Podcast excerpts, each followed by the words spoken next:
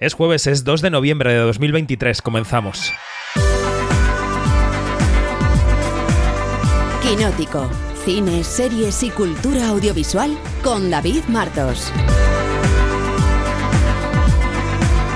Onda Cero. Hola, ¿qué tal? ¿Cómo estáis? Nuevo podcast de estrenos por parte del equipo de Quinótico aquí en Onda Cero. Os recordamos que todo el trabajo y toda la cobertura de Quinótico está en nuestra web, en quinótico.es y en nuestras redes sociales donde somos Quinótico, la primera con K y la segunda con C. En quinótico.es tenéis acceso a noticias, a reportajes, a la newsletter diaria que mandamos cada mañana con toda la información y también a los modelos de suscripción, porque creemos que un periodismo audiovisual de calidad depende de sus lectoras y de sus lectores. Y este podcast en Onda Cero habla siempre de estrenos. ¿Qué se estrena esta semana? O más bien, ¿qué se estrenó ayer, 1 de noviembre? Porque esta semana tiene un festivo en medio, el del miércoles, así que los estrenos se van a ese miércoles. Quizá el gran estreno de la semana sea una de las grandes películas indies del año, pasó por Sundance, pasó por Berlín, por San Sebastián, la dirige Selin Song y se llama Vidas Pasadas. Hay una palabra en coreano. Iñon. Significa providencia. O destino. ¿Y tú crees en eso? Solo es algo que dicen los coreanos. Para seducir a alguien.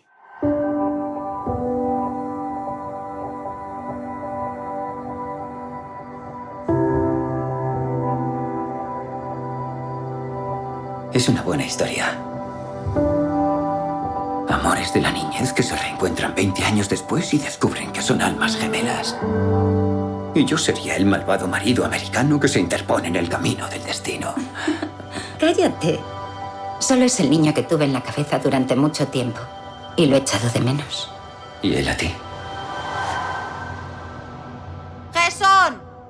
Tenemos ya eh, una vida pasada acumulada con Janina Pérez Arias. Buenos días, moin moin.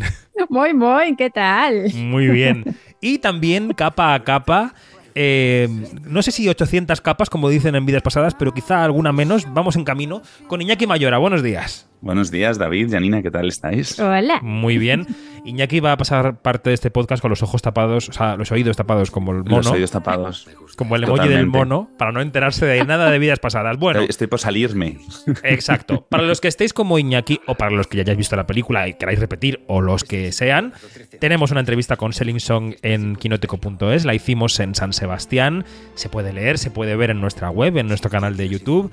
Ella nos contaba sobre todo hablando de la primera escena de la película, que es una escena muy misteriosa, en la que un zoom se va acercando poco a poco al trío protagonista que está sentado en la barra de un bar. Iñaki, esto no te afecta, esto no te cuenta nada. No, no, no, no, no, no estoy diciendo nada, no estoy diciendo nada. Ella dice que quiere que la gente tenga tantas incógnitas como tú, Iñaki Mayora, y que se conviertan en detectives que resuelvan ese misterio del amor entre esa, ese trío. Well, I think that you know the there's a mystery to the film, and that there is, and it's not a murder mystery, but it is a, a mystery of life, which is that uh, who are these people to each other? And sometimes there's no one word to describe who we are to each other because um, it is too complex or it's too deep without any reason, and it's not a practical connection, but it's a kind of an ineffable, magical connection. Mm-hmm. And I think that uh, what I really wanted the audience to feel in the beginning of the film is to feel like a detective, to be a detective in this mystery of this movie.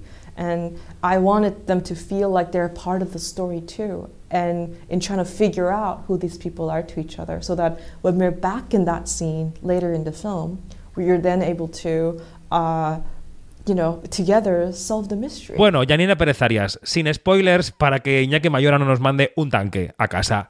Eh, ¿Qué te parece Vidas Pasadas? ¿Cómo la definirías y cómo la sitúas en este año de cine?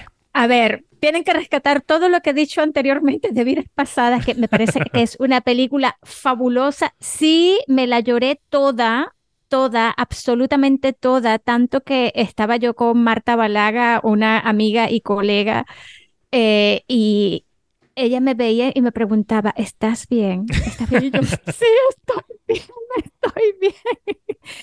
Eh, qué película tan extraordinaria. O sea, de verdad que aquí mi profesionalismo se va a la, a la caca, pero es que Celine Song ha hecho una gran película, ha tejido muchos, muchos elementos que, mm, y los ha tejido de una manera tan extraordinaria que cualquier cosa que yo diga eh, pues eh, va a ser escuchado o em, visto o percibido como un spoiler. Solamente quiero decir que finalmente Greta Lee, a quien pueden ubicar de The Morning Show, que es la, la serie de televisión Sí. con Reese Witherspoon y Jennifer Aniston, pues le han dado un protagónico en esta película. Se ha hecho justicia porque Greta Lee demuestra aquí que es una grandísima actriz.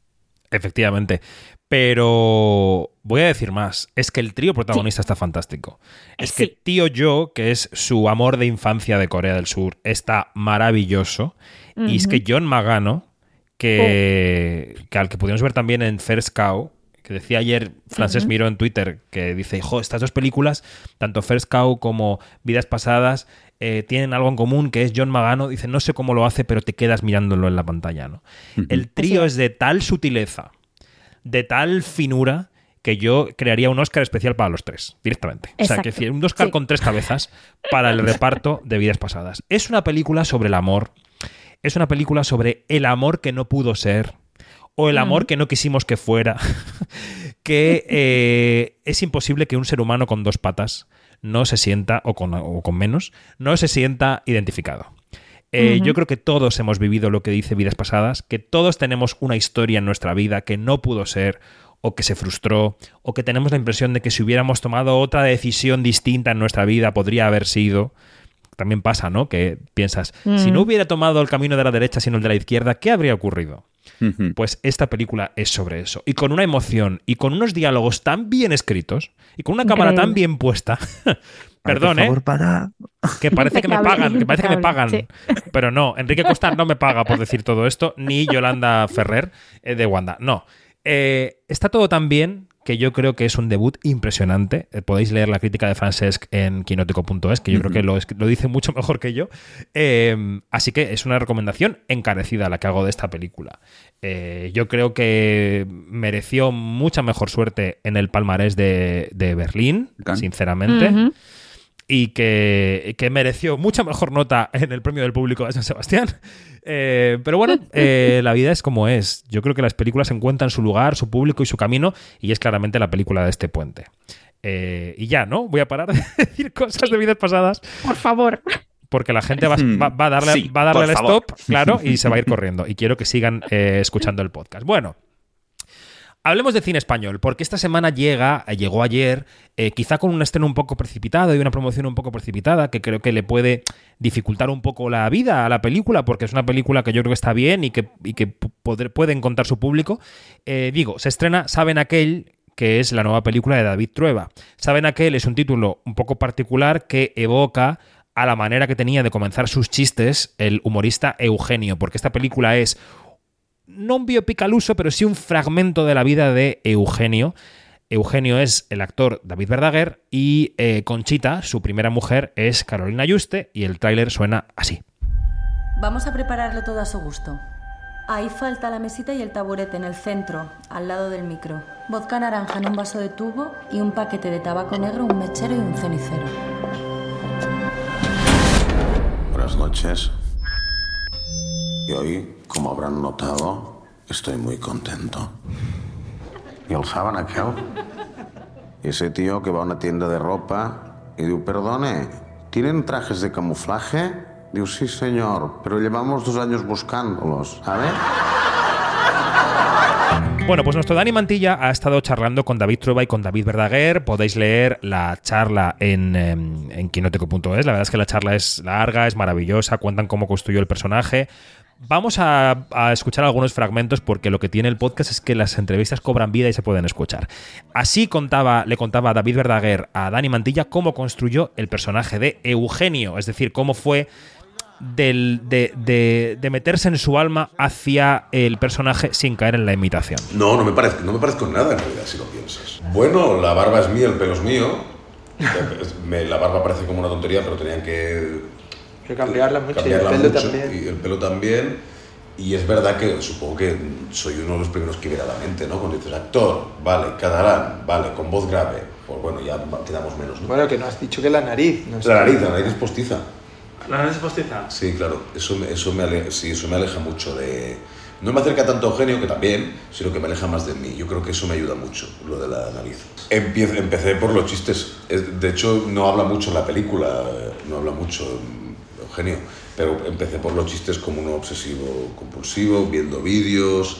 Y cada día, cada día es de bastante, no sé, dos meses, tres meses, cada día hacía como 10 minutos, 20, pero cada día. De ir grabándome la voz, pero mm, sí, sobre todo eran más las, los silencios, las pausas, porque hablo muy rápido, y la, la voz. Y cuando tuve la voz más o menos, que no quería una imitación, y cosa que estoy muy de acuerdo, y que creo que es el acierto de la película, porque es como, tengo la energía, pero no, no soy Carlos Latre, eh, yo creo que a partir de ahí es como construirlo. Bueno, ¿y cuáles fueron los primeros recuerdos de Eugenio que tenían tanto Verdaguer como David Trueba? ¿no? Esto es importante porque es un personaje de nuestras vidas o de las vidas de algunos de los televidentes españoles que tienen un poco más de edad, ¿no?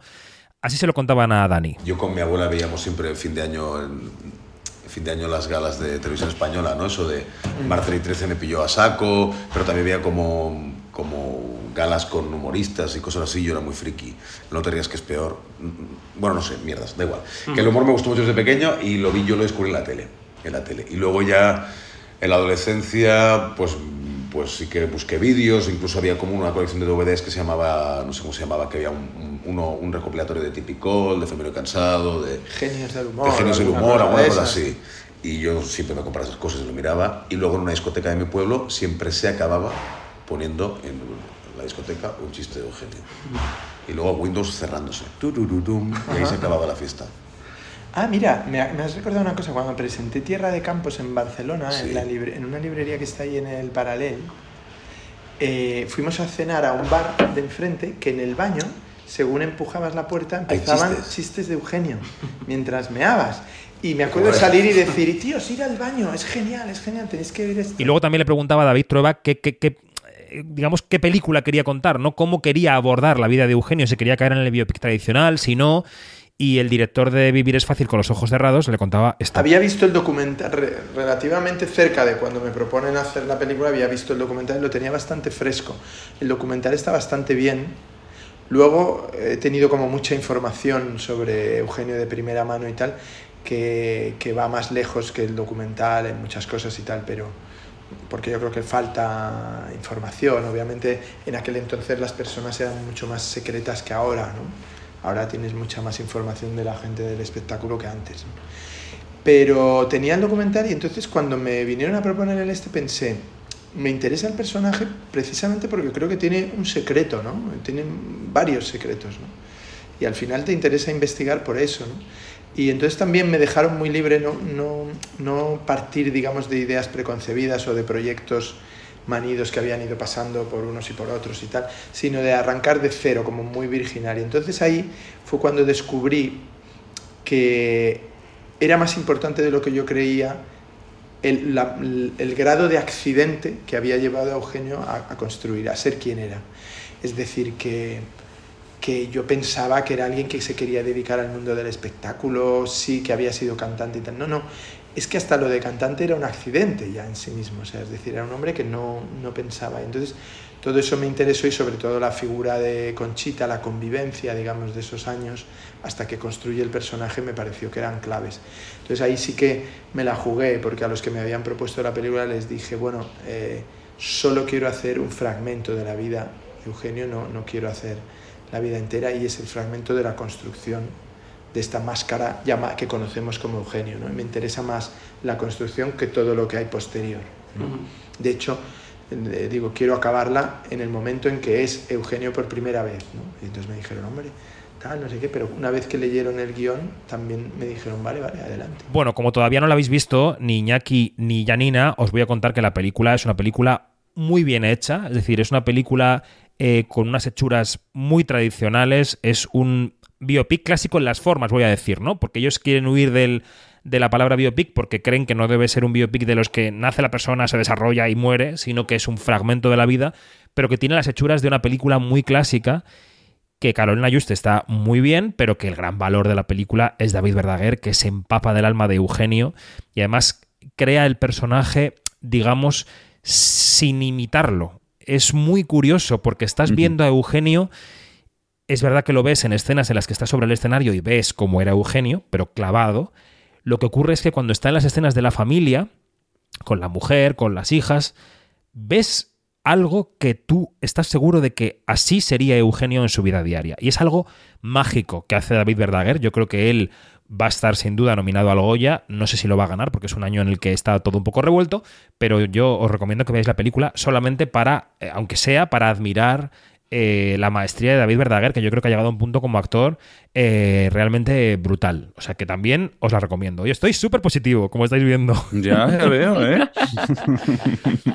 Bueno, vamos con otra película que sí que hemos visto todos. Así suena el tráiler de la película de clausura de la Seminci, que llega ya también a los cines, protagonizada por Charlotte Rampling, que se llama Juniper. Samuel, Sam. acércate. Date la vuelta. ¿Qué? Quiero verte bien. Sara necesita tu ayuda mientras resuelvo lo de la herencia de Ruth en Inglaterra. Es tu madre. Pero tendrás que cuidar de ella, te guste o no. Lo más importante es la pierna. Necesitaré que me ayudes a moverla. Que le hagas compañía. Créeme, esto es más humillante para mí que para ti. Bueno, Juniper es la historia eh, de una abuela que llega a casa de una familia para quedarse allí porque tiene un problema con la pierna y entonces mm, digamos que se va a vivir con su familia, con sus nietos fundamentalmente, para que la cuiden. Eh, y como digo, la protagonista es Charlotte Rampling, el director es Matthew J. Saville, que es un director neozelandés, es su debut en el largo. Pudimos charlar con Charlotte Rampling en la Seminci, tuvimos esa suerte. La entrevista está en quinótico.es y en nuestro canal de YouTube. Y ella nos contaba, porque trabaja mucho con actores jóvenes en la película, que le parece que los actores jóvenes están demasiado preparados. Así lo decía. The young actors now are very trained, and sometimes they're overtrained. They all have coaches. They have he's um, George Ferrier is, is he's been to acting school. He's they they do enormous amount of training with other people, with teachers and that, and so they're almost too trained. And that was the only thing I could say to him. I said, just forget all your training, just be you, because mm. you are what we want.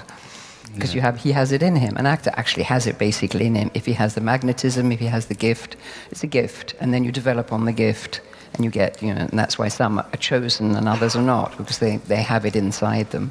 What what a, what a camera needs to to take from you. So I said, just be you. You're just, you're perfect. You're so beautiful. Come on, let's just have fun. Esta era Charlotte Rampling y me, me dice Janina por mensaje privado. Acuérdate que es su nieto, no sus nietos, que lo he dicho en plural. No, no tiene más nietos, tiene solamente uno. Y es la relación que se establece en la película. Eh, venga, Jani, empieza tú. ¿Qué te ha parecido Juniper? A ver, a mí me ha parecido que Charlotte Rampling está en mejor forma, o sea, está muy, está muy bien en, este, en, esta, en esta película donde hace el papel que, que es una abuela con una vida, este, este de, la vida desconocida de las abuelas. Eh, es una mujer bastante eh, áspera, eh, seca, eh, de la que, de la que se dice poco, pero claro, su nieto Sam, que lo hace George Ferrier, eh, pues él va descubriendo poco a poco y se, y se da, da cuenta también no solamente que se parece mucho a la abuela, sino que la va conociendo. Eh, ¿por qué Ruth llega allí? Eh, eso mm, sería un spoiler decirlo, así que mejor que no lo voy a decir, mejor que no lo diga. Eh, y bueno, y eh, ah, y ¿sabes qué? Mm, me parece lo de la, lo del título de la película, Juniper, em, eso es por una bebida que es gine- la ginebra que toma mucho Ruth, eh, que es la baya de Nebro. Eso me estoy enterando ahorita. Porque de verdad que no sabía y, y- y me decía, pero ¿por qué este título? ¿Por qué este título? Lo busqué y es eso. Ah, Mira. pues mira. Curioso. Iñaki, ¿a ti qué te ha parecido la peli? Bueno, a mí me parece que hay momentos en los que roza un poco el telefilme, eh, entonces se me queda un poco coja, pero sí que es verdad que ella está, ella está fantástica. Yo siempre estoy a favor de, de las vidas, mm, bueno, que nos cuenten vidas muy adultas, eh, de que personajes, mm, bueno, de personajes mayores que no hagan solamente de abuelos, sino que es, al final es una persona, eh, el personaje de, mm, de Charlotte Rampling es una persona eh, prácticamente atormentada, con, bueno, pues con muchísimos con muchísimas cositas en la cabeza, eh, eh, con unas relaciones complicadas, ¿no? En, en especial, pues eh, tiene una relación complicada con, con, su nieto en, este, en esta película. Entonces, estos personajes mmm, mayores que no simplemente hacen de, de, de, abuelos, siempre me parece que son personajes súper interesantes. Siempre me viene a la cabeza, pues, esa Petra Martínez en La vida era eso, o Kitty Mamber, por lo que contáis de Mama Cruz. Sí. Pueden ser, no, no que se parezcan, sino personajes muy interesantes de personas ya pues de la tercera edad, digamos, eh, en la vejez, y que se les da un giro y eso siempre me parece fantástico. Es verdad que luego la película pues tiene algunos momentos pues un poco más eh, previsibles, digamos, o que caen, lo que digo, un poco en el telefilm que todos conocemos. Bueno, y que yo luego le preguntaba en la entrevista también a Charlotte Rampling por estas mujeres a las que solo se, se, les ve como abuelas o como madres y de repente, cuando escarbas un poco en su biografía, han tenido una profesión increíble o incluso, bueno, han conseguido sacar adelante una familia, que eso te saca de la casilla uh -huh. tradicional de abuela, sino que te convierte casi en una productora, ¿no? De una, una gran producción llamada familia.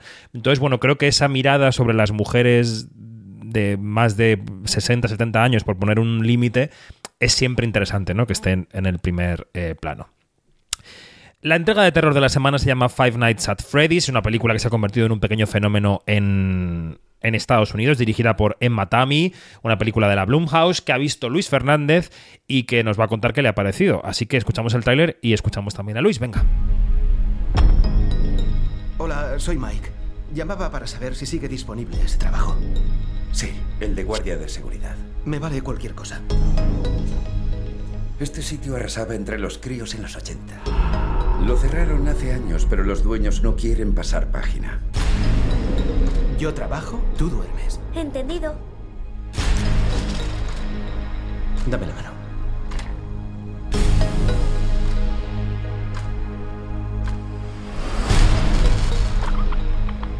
Lo único que tienes que hacer es vigilar el monitor. Hola, hola, aquí Luis Fernández desde la sede madrileña de Quinótico y esta semana vengo a hablaros del estreno de terror que nos toca, Five Nights at Freddy's, un terror que está demostrando su poderío en la taquilla de 2023 y que en esta ocasión no ha sido menos. La película ha sido el mejor estreno de la historia de Blumhouse, un sello que tiene en, su haber eh, películas y sagas como Paranormal Activity, como Insidious, como La Purga, un sello importante en esto del terror. La película, dirigida por Emma Tammy, funciona mejor como historia de fantasmas o incluso de casa encantada, cambiando esa casa encantada por una bolera, sala de conciertos, eh, comedor tipo dining típico estadounidense, más que como historia de terror en sí. Hay poco susto y poca sangre, aunque los hay, pero es una historia casi para todos los públicos. De esta forma, el, público mayoritario de la película en Estados Unidos, donde ha batido récords de taquilla y se ha convertido en el tercer mejor estreno de la historia de una película de terror, solo por detrás de It 1 e It 2, pues el, público principal fueron chavales entre 13 y 18 años.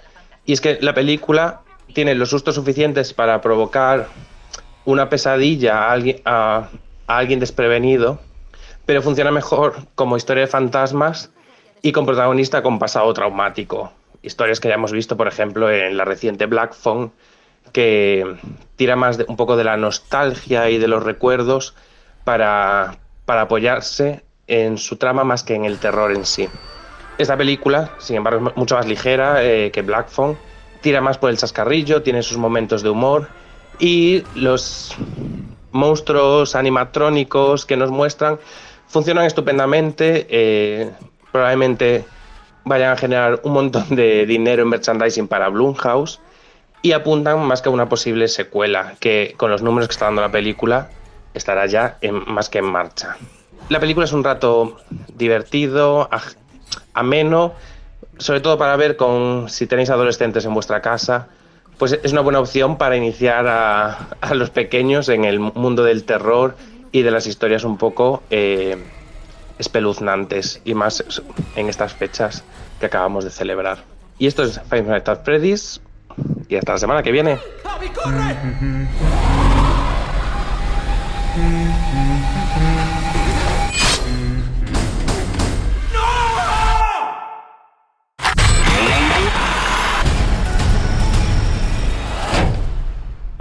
Esto es Five Nights at Freddy's. No hay eh, semanas sin estreno, aparte de español y americano, latino en España. Y la cuota latina esta semana se llama Retratos Fantasma, del director brasileño Clever Mendonça Filho.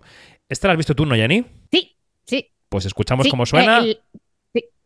Vale. escuchamos cómo suena y enseguida nos cuentas qué te parece. Boa noite. Boa noite. Tudo bom? E o senhor trabalha com o quê? Eu trabalho com cinema. Cinema? Ah. O senhor já fez novela? Não, não fiz novela não. Seu ator, é? Quero tirar uma foto depois, viu? Venga, Yanni, ya, dale, vamos, vamos, venga, venga. A ver, a ver, a ver, a ver, a ver. Todo lo que hace Clever Mendoza Filho no es que sea su fan número uno, es que este hombre hace un cine espectacular. Y esto, eh, y esta película, que es un documental, pues allí vemos no solamente cómo él llega a ser un cineasta, el cineasta que es, sino también la relación que hay entre él y su ciudad, y no solamente entre él y su ciudad, sino entre él, su ciudad, la transformación que tiene la ciudad y cómo esas, eh, los cines han cambiado eh, eh, a, lo largo de, su vida, ¿no? Esta ciudad es Recife, que es una ciudad en en la que Clever siempre ha, mm, digamos, que se ha desarrollado como cineasta eh, y, que es súper importante porque él le quita como que el peso a Sao Paulo y Río de Janeiro para entonces ponerlo en Recife. Y fíjate que aquí esta película la ves con un gusto que, que tú no te... De verdad, yo la fui a ver, había dormido cuatro horas solamente en Cannes. Yo dije, listo, me voy a quedar dormida. Y es que no podía quitar los ojos de la pantalla. Es una cosa que te, que te es magnética, con chiste, con humor, eh, te echa el cuento bellísimo, eh, ves esa transformación, ves su, su aprendizaje como persona y como cineasta y sales flotando, sales como en, montado en una nube. De verdad, muy recomendable Retratos Fantasmas de Clever Mendoza Filho. Muy bien. Pues recomendación de Janina Pérez Arias que cuando recomienda tampoco se queda manca, ¿eh? Tampoco se queda manca. Una cosa que recomienda Janina es una cosa que tienes ganas de ver automáticamente. Eso es así. Hago lo que sea. Bueno, cosas de plataformas que tenemos que tener en cuenta. Este viernes llega eh, a Netflix la película Niad sobre una nadadora, Diana Niad, que em, se lanzó al mar con la intención de cruzar el estrecho entre Cuba y em, Miami. ¿eh? Que es, bueno, en Florida, el estado de Florida, Miami es la capital, efectivamente, em, y que está protagonizada por Annette Bening y por Jodie Foster. Yo todavía no he podido verla, así que la dejamos apuntada, se estrena el viernes en Netflix, ya nos contaréis qué os parece. Luego, también llega a- el viernes a Prime Video la serie española Romancero. De esta no vamos a hablar aquí porque hoy mismo, hoy jueves, vamos a grabar un episodio quinótico extra de Quinótico para eh, analizar la serie, que publicaremos mañana viernes. Así que si estás interesado o interesada en Romancero, mañana viernes, quinótico.es, le das al play y ahí estaremos.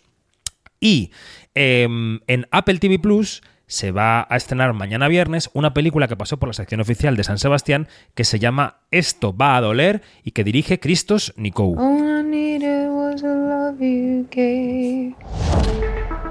Have you guys taken the test? Yeah, three years ago, we were positive. Felt like a weight had been lifted. I founded this institute to take the risk out of love. No more uncertainty, no more wondering if you've chosen the right partner, no more divorce. We were the first to build the machines to conduct the test to make the bond of love stronger. I really want to work here. A lot of famous people study there. Really? Like who? Ginger Spice. She's my favorite. I know. Janina Pérez Arias. David Martos. Tú esta Dígame. película la viste en San Sebastián.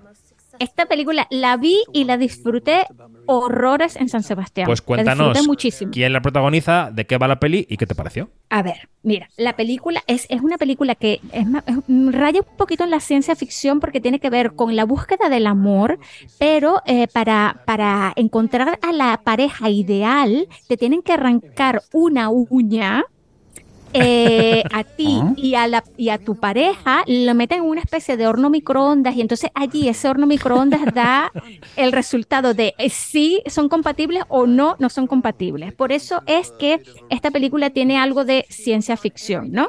Porque ¿quién se come el cuento de que, bueno, bueno, total, ah, ok, a ver, es divertidísima por una parte porque ves todo eso. Ahora, fíjate que no, que no está, mm, que no está ni siquiera eh, eh, planteada en un futuro ni nada de eso, porque tú la sientes como que muy de hoy en día, ¿no? Y se ríe mucho de, de todas estas apps de, de vamos a encontrar pareja y todo eso. eh, y bueno, to- total, que está protagonizada por Jesse Burkle y mi adorado tormento Riz Ahmed. Bueno, eh, yo también tengo que decir que Jesse Burkle también es mi adorada tormenta. Eh, es- hacen una pareja increíble, una pareja que primero son colegas de trabajo y después vayan a ver la película o vean la película para que vean lo que pasa entre ellos dos. Y es una muy bu- buena eh, reflexión sobre las relaciones amorosas eh, y esto de el- esto del destino, ¿no? ¿Qué nos une esto de la, de la, de la falsedad de la media naranja? Vean también la estafa del amor, el documental este, y lo completan, completan el tríptico con todo esto. Eh, y bueno, y, y, y, y claro, el amor siempre va a ser como que nuestro tema central y esto va a doler o fingernails es un acercamiento muy, muy a propósito de nuestro tiempo y de la percepción que tenemos de la búsqueda del amor. Bueno, pues Cristos Niku pasó por el set de Quinótico en San Sebastián. Estuvo charlando con Dani Mantilla, que mañana viernes va a publicar una versión más extensa de la entrevista, pero el vídeo en YouTube ya se puede ver eso en nuestro YouTube. Y eh, le preguntaba a Dani, oye, la película tiene esas hechuras clásicas como de comedia de los 90, ¿no? Y él le respondía esto. In general, yes, I was born in 1984, so I have lived during the 90s. I, I learned cinema during the Mhm. 90s, and uh, I think that this movie for me it's more like uh, it's a little bit like a, an old film that was shot in 90s, and it's a prophecy about our life. Mhm. Somebody put it in a shoebox or somewhere, and right now people are discovering it. Mhm. So we wanted to give that feeling that it's like an old film. And uh, we want to create that timeless also feeling in the film. Le respondía que sí, que, que claro, que es la época de su formación, porque nació en el 84, o sea, el mismo año que yo, y que en los 90 fue su formación como adolescente y como persona, que tiene eh, sentido. Eh, no te rías, Janina, somos una gran generación. Aunque Cristos Niku está más estropeado que yo, ¿eh? debo decir que llevo mejor los casi Oye, 40 que él. Ya está, eso tenía que decirlo. bueno, em, ¿qué más? Yo creo que ya está, ¿no? Todos los ¿Más? estrenos de la semana los hemos dicho, todo lo que se estrena, pues es que Oye. somos unas máquinas. Janina. Pérez Arias, Iñaki Mayora, muchísimas gracias y hasta la semana que viene. Muchísimas gracias a vosotros. Adiós. Adiós, adiós.